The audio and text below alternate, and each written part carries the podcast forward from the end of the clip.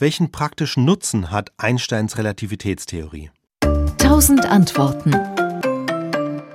Ja, das beste Beispiel ist eigentlich immer die Satellitennavigation, die nur funktioniert, wenn man die Relativitätstheorie berücksichtigt. Und das liegt daran, dass aus der Relativitätstheorie hervorgeht, dass die Zeit bei uns auf der Erde langsamer vergeht als bei einem Satelliten in 20.000 Kilometern Höhe.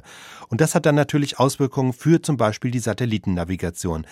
Wie funktioniert die? Die funktioniert so, dass mein Navigationsgerät, also mein Smartphone zum Beispiel oder mein Autonavi, das hat Kontakt mit vier Satelliten in der Regel und jeder dieser Satelliten sendet ein Signal, das ich empfangen kann.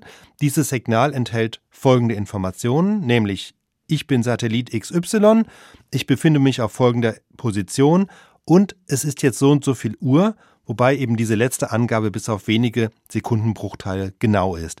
Wenn ich dann von vier verschiedenen Satelliten diese Information bekomme, vergleicht mein Navi im Grunde die eigene Zeit mit dem Zeitsignal des Satelliten und weil die Satelliten aber unterschiedlich weit weg sind, haben die unterschiedliche Laufzeiten und aus der Differenz sozusagen meiner Zeit und der Zeit, die der Satellit meldet, ermittelt dann mein Navigationsgerät die eigene Position.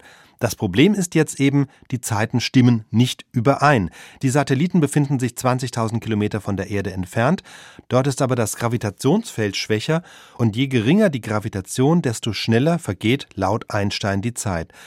Das sind zwar im Fall der Navigationssatelliten extrem kleine Unterschiede, also das macht ein Milliardstel Prozent aus, aber dieser Unterschied ist trotzdem vorhanden und nur wenn dieser Fehler sozusagen automatisch korrigiert wird, zeigt mein Navi mir verlässlich meine Position an. Also das ist ein Beispiel, welchen praktischen Nutzen die Relativitätstheorie hat.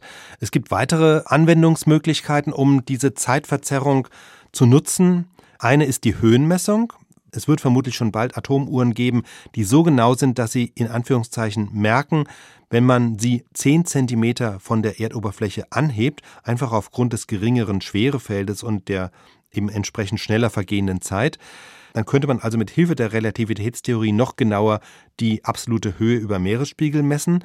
Und eine andere denkbare Anwendung sind Vorhersagen zum Beispiel für Vulkanausbrüche, denn vor einem Vulkanausbruch sammelt sich im Untergrund Magma und auch das verändert das Gravitationsfeld an der Stelle, wo ich bin. Und deshalb gibt es die Hoffnung, eines Tages mit Hilfe ultragenauer Uhren frühzeitig zu messen, wenn sich irgendwo im Untergrund Masse ansammelt und dann möglicherweise ein Vulkanausbruch bevorsteht.